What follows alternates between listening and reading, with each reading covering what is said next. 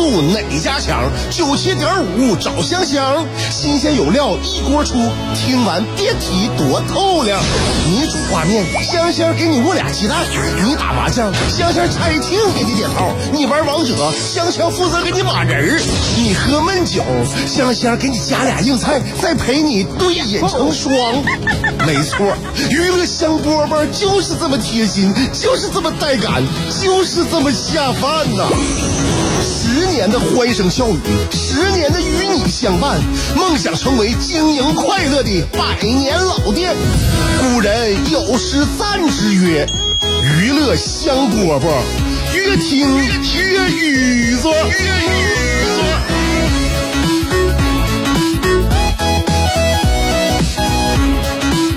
是不是觉得每天糟心的事儿特别多啊？进行不下去了。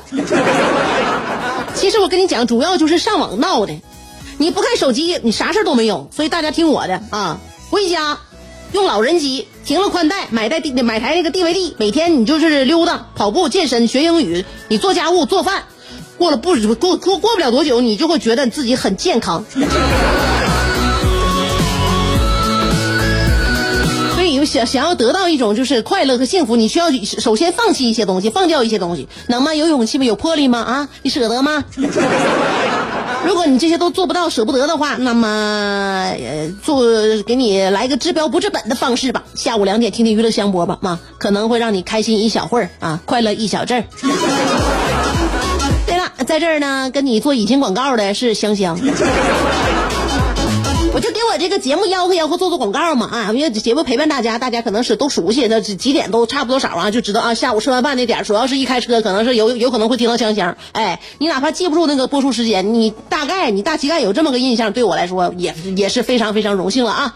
所以我们节目开始了，娱乐香饽饽直播喽。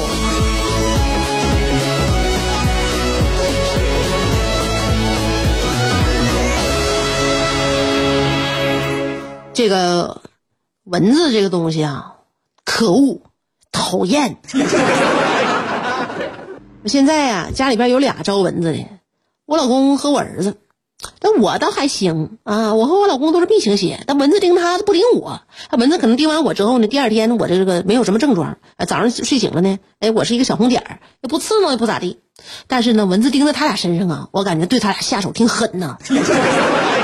反应的呀，也都非常的那个，也也都是非非常的明显，所以呢，我就是是想啊，就是晚上啊，就得每天都看一看啊，有没有家里有没有小蚊子啊？没有，没有。行了，那睡了。这蚊子这个这个东西，它为什么可可恶呢啊？它这个东西把那个那个昆虫讨厌点呢，它都占了。你说就是这种东西，它如果啊，它如果我就觉得它为什么被人深恶痛绝，要除掉它，灭掉它？就说它呢。你想一想，如果它能像蚊子一样啊，就只会嗡嗡不吸血，我们能对它这么狠吗？不能。如果它像跳蚤一样，它只吸血不嗡嗡，我们能这么闹心吗？也不能。像我们就忍了啊。但是它问题两样全占了，它又吸血又嗡嗡，那就莫怪我们老夫辣手摧花了。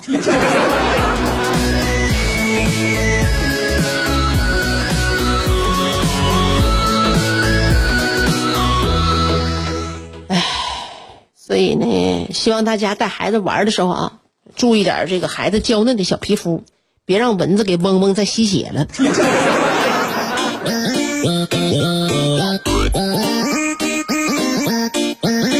我说一个四川绵阳的一个挺有意思的一个人儿，二十五岁一小伙儿，姓杜，小杜，他是一个武侠迷呀，他最迷的就是金庸的那个就是武侠作品。那他最喜欢的角色呢，是林青霞扮演的东方不败，啊，这新闻我在网上看到一个视频啊，小伙穿戴扮相那跟东方不败一模一样，而且呢，他不不单单是给自己扮上啊，两年间就这个小杜为了练针呐，已经花费两百多元，耗费千余钢针呢，练到什么地步呢？目前呢？他可以在三米之内随手就将钢针稳稳的插在木板上，啊，两年间为了练这个练针花费两百多元。虽然我也不是很有钱嘛，但是我想，这年头花两百多块钱就能上新闻？我一开始以为我看错了，我仔细擦亮眼睛，我一看，确实不是两百多万，就是两百多元。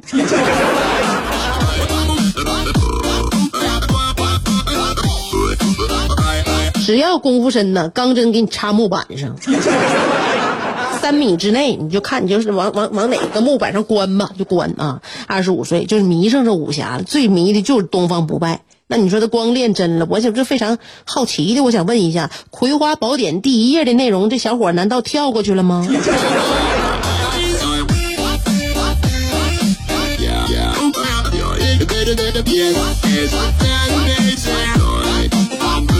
这只是模仿了一个皮毛啊，你还没有领略到《葵花宝典》的精髓。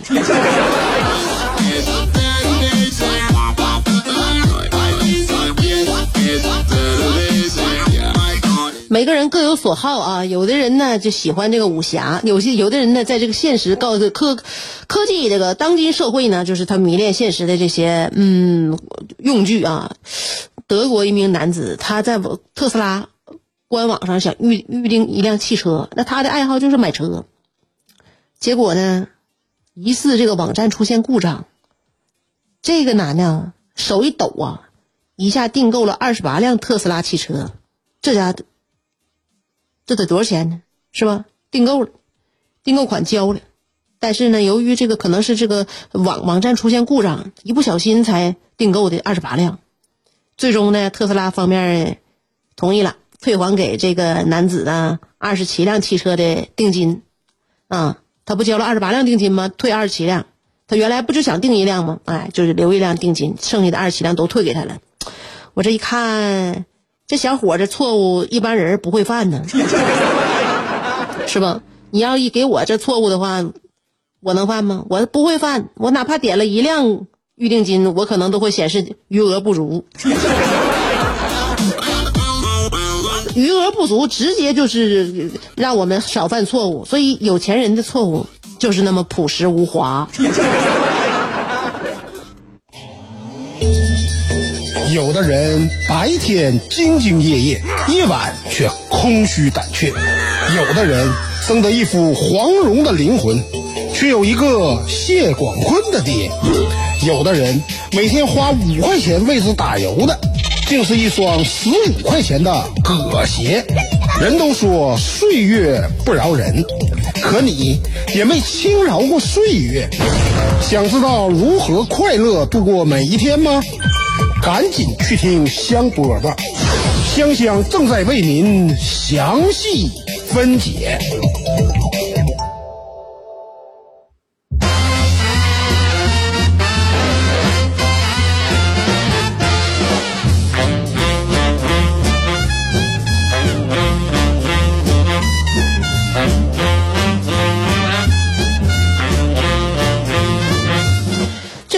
生活这个圈子越来越固化，因为家庭啊，包括这个社会关系越来越稳定之后呢，你就会发现你接触的人就是这些了。那不像我们，就是我刚刚刚入职，或者是从大学毕业那个时候呢，我们会每天接触各种各样的人啊。你说新的就是上大学新的同学、老师，然后呢，社团举办举办活动，各个各各行各业我们能够接触到的这些呃那那个师长是吧？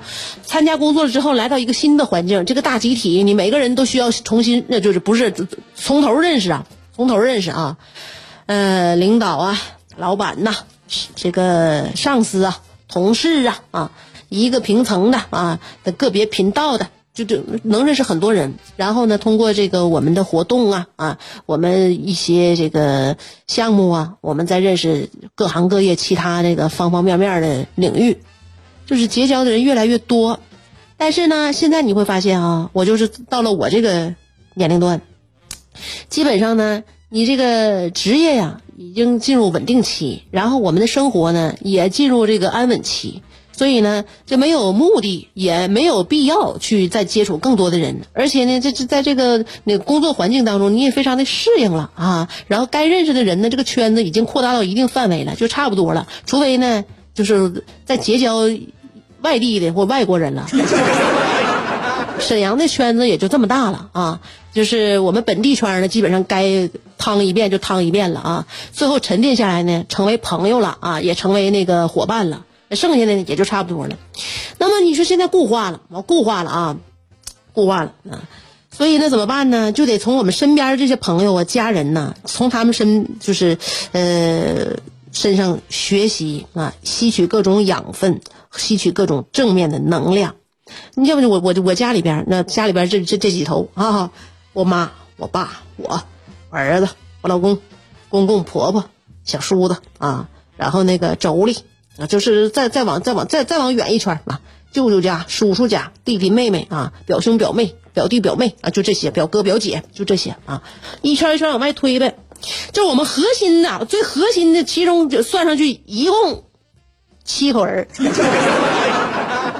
我爸、我妈、我公、我婆两四四口，再加我们三口，这最核心的了。最核心的，我从谁身上的吸取的养分最多呢？那还用问吗？母亲，永远是母亲啊！我就学呀，学怎么做人呐，包括怎么做一位女性，在家里怎么做女人呐，就是从我妈身上学的。在她身上，我学会到了一些智慧啊！这智慧就是什么？聪明的女人，我妈就很聪明。聪明的女人怎么？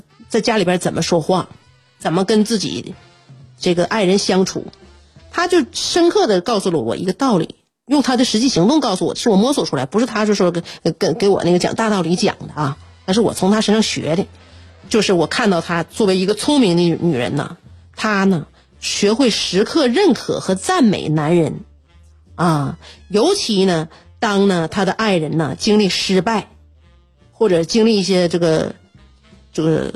落落魄的时候，哎，你不能数落，更不能数落啊！你怎么办呢？一般往往这种情况下，我爸如果说是呃经历一些失败呀，或者说是一些这个错误啊啊，做一些这个呃自己呢觉得那个好像做的不太好的一些那个呃结果的时候呢，我妈这个时候呢就会给我给我爸一个深情的眼神，然后呢再给我爸一个深情的拥抱。跟我爸温柔的说：“你可真行啊，这么简单的事儿你也能办砸。”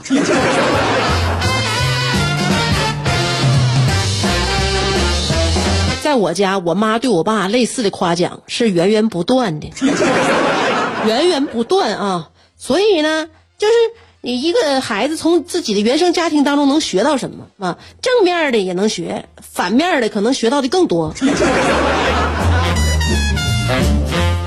反面的这个那什么呀案例就告诉我们呢，在我们未来的自己的人生当中，有一些什么事儿我们不应该做，有哪些话我们不应该说。哦，我非常感谢我的家庭。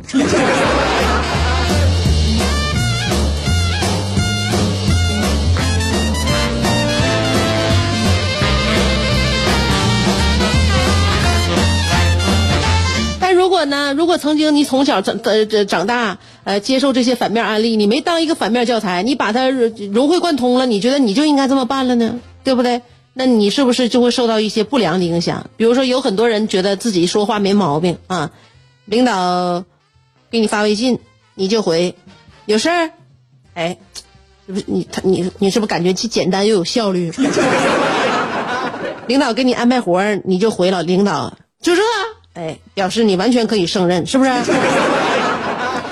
领导要说你两句，你就回领导，你在教我做事儿。哎，你可能你你思想中想的可能就是你通过幽默的表达来避免自己处于一种尴尬的境地啊。同事如果问你问题的话，你可能回答同事不会吧？现在还有人不知道这个事儿，对不对？你感觉气氛是不是一下就被你活跃起来了？哎，你就这么走吧。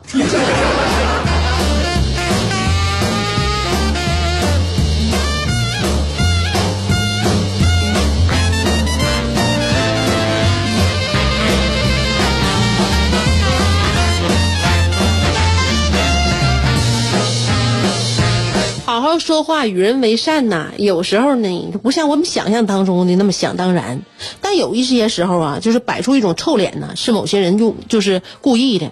我以我认识一个人啊，因为那个我经常去上海，我可喜欢那城市了，吃吃喝喝玩儿，包括带孩子呀，自己一个人的，你怎么去？你就是你你几个人去，你都有几个人去法，嗯，吃法玩法都不一样。我就特很喜欢，然后那很有规则的一个城市啊，然后城市建设又好，那那个气候又好，那这这，我就感觉就特别就总去吧，就总去。朋友在那边啊，因为他以前呢是我的这个大学同学，后来毕业之后他上那边去了，我也总是总去骚扰他去，总总骚扰他。完他每次见着我也挺近乎的，完我就当时呢，我每次去那个上海有几家店呢，我就得踩点儿，我就总总得去吃一下，那习惯了，习惯了啊。那上海很多很多店都好吃，那等你必须得尝试新店的同时呢，你得兼顾老店啊。有一些店是有情怀的，你总去。比如说我第一次去一家店，那是我啥时候？大学刚毕业时候去，到现在了，一直还开着呢。我每次去我那我每次就是必须得吃，必必须得吃啊！就是看一看那个店，看一看那店里边的人我必须得去尝试一下，不是不是，就是感感受去。那是我记忆的一部分啊。呃，朋友跟我去过，以前对象跟我去过。然后呢，家人跟我去过，你说这揣揣着我多少的记忆啊，是不？这店你每次去上海你不去能行吗？是不是？哎，那就是回望一下自己的过去，相当于这个意义。然后呢，就有几家老店我经常去啊，我就会发现哈，我跟我那同学啊就说了，我说你这你发没发现，在上海呀，哎，上海那个卖面的那个小馆儿啊，怎么感觉好像他们老板都一个德行呢？嗯 那个店面破破烂烂的。哎，这桌子油乎乎，老板戴个金链子，完了穿个紧身裤，虎口墨水底刺三个点儿，哎呀，牛的不行了！你一进去吧，就感觉好像有点要欠他钱的样子，就是感觉他为什么摆出一种这个人生疾苦的那种面那个面部表情呢？这是什么路数呢？我就想知道。后来我的同学完了就跟我说了。这叫腔调呀！他时间长了，在上海那时间长了，好像说话有点那边那边那个小小小腔调。他本来就沈阳人，那去了之后好像说话也有点那种感觉了。就告诉我这叫腔调呀，你不懂的，态度好就他台了呀。客人要跑光的。我认识一个人啊，装修老一色，态度明明好，见了顾客点头哈腰，后来那家店倒闭了呀。